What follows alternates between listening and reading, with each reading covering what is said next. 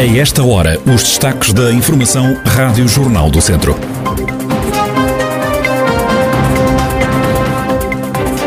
O distrito vai estar em alerta amarelo a partir da meia-noite devido ao risco de incêndio. Centro de Vacinação de Viseu com taxa de vacinação superior à média nacional. O coordenador da Task Force passou ontem por este espaço. A atualidade da região em desenvolvimento já a seguir.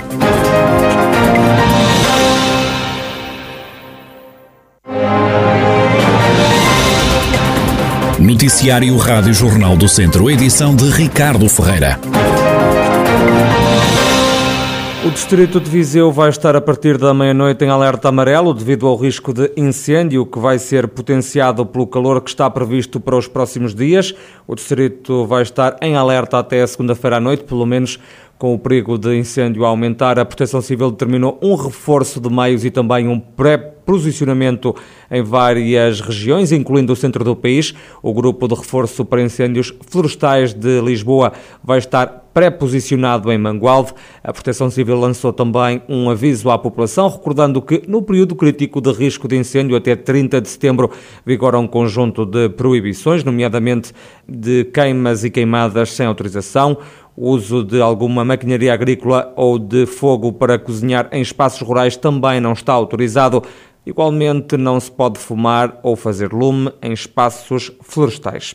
A taxa de vacinação em Viseu é superior à média nacional, situa-se nos 65,7%, em Portugal é de 62%. O coordenador da Task Force para a Vacinação, o vice-almirante Gouveia Melo, passou ontem pelo centro de vacinação Viseu e deixou elogios ao que viu. O centro é das regiões que mais vacina, está à frente no processo de vacinação.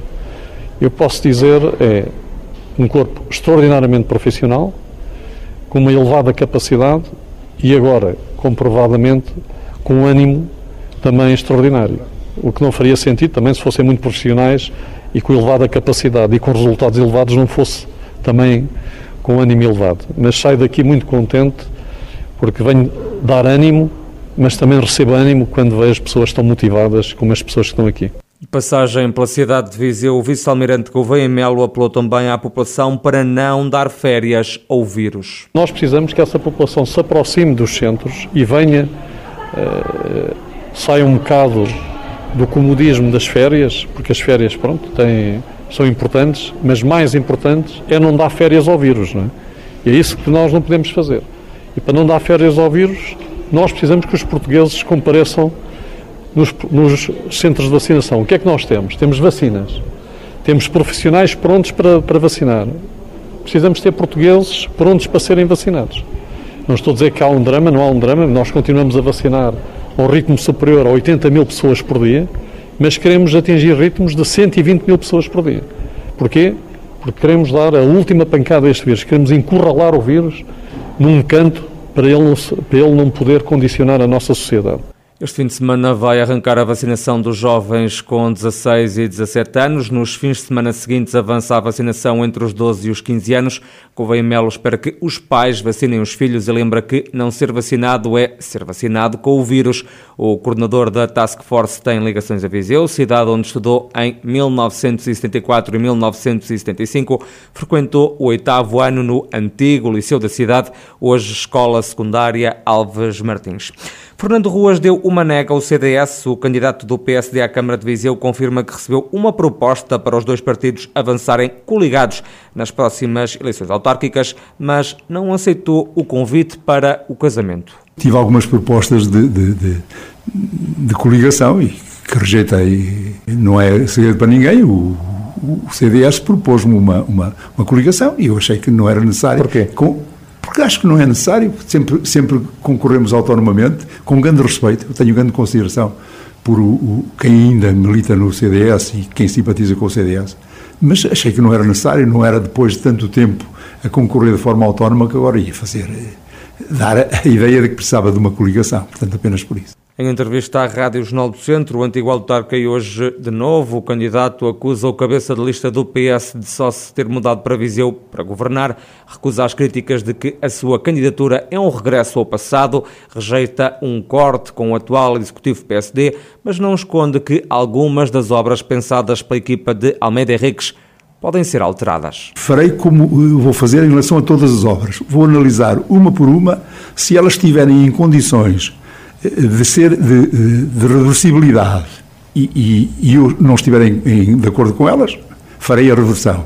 Se não estiverem em condições de reversibilidade, não podemos andar a brincar com os dinheiros públicos ou acelerá-las. Naturalmente, se ainda for possível no decurso, digamos, da obra, ir compondo algumas coisas que são objeto de crítica, por exemplo, não sei se, é, se vai ser isto, mas há muita gente a falar e contra os, os painéis fotovoltaicos. Bem, se isso ainda puder ser algo de não incluir, naturalmente que estaremos sem nenhum receio a, a alterar esta situação. Fernando Ruas aqui a admitir que pode alterar o projeto em curso no mercado 2 de maio em Viseu se for eleito presidente de Câmara nas próximas eleições autárquicas de 26 de setembro. São palavras do candidato do PSD ao município viziense em entrevista à Rádio Jornal do Centro, que pode escutar hoje às 11 da manhã com repetição às 6 da tarde. Pode também ouvir essa mesma entrevista em podcast em jornaldocentro.pt. Os trabalhadores do setor da hotelaria e restauração queixam-se dos baixos salários e de não verem os vencimentos aumentados há dois anos. António Baião, do Sindicato de Hotelaria do Centro, é o porta-voz da indignação dos funcionários do setor. Desde 2019, eh, que têm os seus salários congelados, estando a maioria dos trabalhadores deste setor, da, da hotelaria e da restauração, com salários ou no salário mínimo nacional ou muito perto do salário mínimo nacional. O que faz com que caia por terra esta ideia uh, dos patrões de porque é que não há, porque é que não há trabalhadores disponíveis para o setor, a ideia de falta de mão de obra, uh, reverte e reflete nesta decisão dos patrões de pagar salários de miséria, de horários desregulados, que é que os trabalhadores trabalham 10 e 12 horas, como nós dizemos aquela máxima que muitos patrões da restauração sobretudo utilizam, que é sabes quando entras, mas não sabes quando sais. O Sindicato dos Trabalhadores da Hotelaria da Região Centro exige a reabertura das negociações dos contratos coletivos de trabalho. Para o Governo, chovem ainda críticas por defender mais os patrões do que os trabalhadores. Uma segunda equipa de intervenção permanente vai reforçar a Corporação de Bombeiros Voluntários de Moimenta da Beira, com base num protocolo que foi assinado entre a Câmara Municipal e a Autoridade Nacional de Emergência e Proteção Civil para funcionar durante todo o ano. O comandante dos bombeiros de Moimenta da Beira, José Requeijo, destaca a importância do reforço desta segunda equipa de intervenção permanente. A primeira foi criada em 2008 e mantém-se ao serviço da população desde essa altura. Este é um reforço, digamos, para que haja uma abrangência em termos de horário durante o dia maior e uma segunda equipa reforce esse período. Também reforça a nossa capacidade de resposta pela prontidão e pela permanência de, de mais cinco elementos devidamente formados e capacitados para essa resposta. Esta equipa funciona durante os 12 meses do ano, não é criada só no, no âmbito do dispositivo dos incêndios rurais, mas para todo o ano. O comandante dos bombeiros voluntários de Moimenta da Beira diz que a emergência e o socorro à população vão sair reforçados. É um protocolo tripartido, onde há uma participação financeira por parte do município que garante eh, a sua sustentabilidade com 50%. Os outros 50% são eh, garantidos pela Autoridade Nacional de Emergência e Proteção Civil e o terceiro parceiro é a Associação Humanitária de Bombeiros Voluntários de Minha Cadaveira, que instala e eh, contratualiza com, com o pessoal para essas equipas.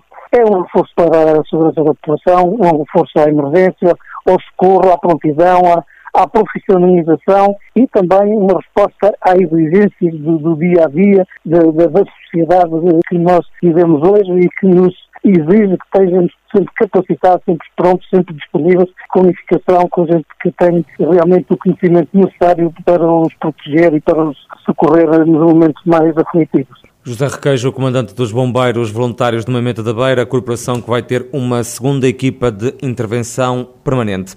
Em Carregal do Sal foi criada a comissão instaladora para preparar a abertura da nova delegação da Cruz Vermelha local. Aurélio Vasques, representante desta comissão instaladora, explica o trabalho que está agora a ser feito foi constituída uma comissão instaladora para a formação da delegação de Carregal do Sal da Cruz Vermelha Portuguesa que, saliente, irá funcionar em Oliveira do Conde, precisamente no mesmo espaço. Esta uh, comissão tem duração prevista de um ano, não prorrogável, período em que terá de se pronunciar e decidir, juntamente com a Direção Nacional, da investidura de uma direção e também dos demais órgãos eh, sociais locais para a delegação. Não sendo possível, será nomeada uma comissão eh, administrativa para continuar esse trabalho. Esta comissão instaladora acredita que vai ser possível colocar em funcionamento a delegação de Carregal do Sal da Cruz Vermelha já nos próximos meses. Neste momento posso dizer que será hora de, de limpar, de arrumar, de reestruturar a delegação, definir linhas orientadoras, para depois eh, abrir candidaturas para voluntários, dar formação eh, e esperar que dentro de poucos meses possamos eh, estar aptos a prestar assistência humanitária e social, em especial aos mais vulneráveis, que é essa, ao fim e ao cabo, a função da Cruz Vermelha Portuguesa. Aurélio Vasques, da Comissão Instaladora da Delegação da Cruz Vermelha de Carregal do Sal, que prepara a reabertura desta organização em Oliveira do Conde.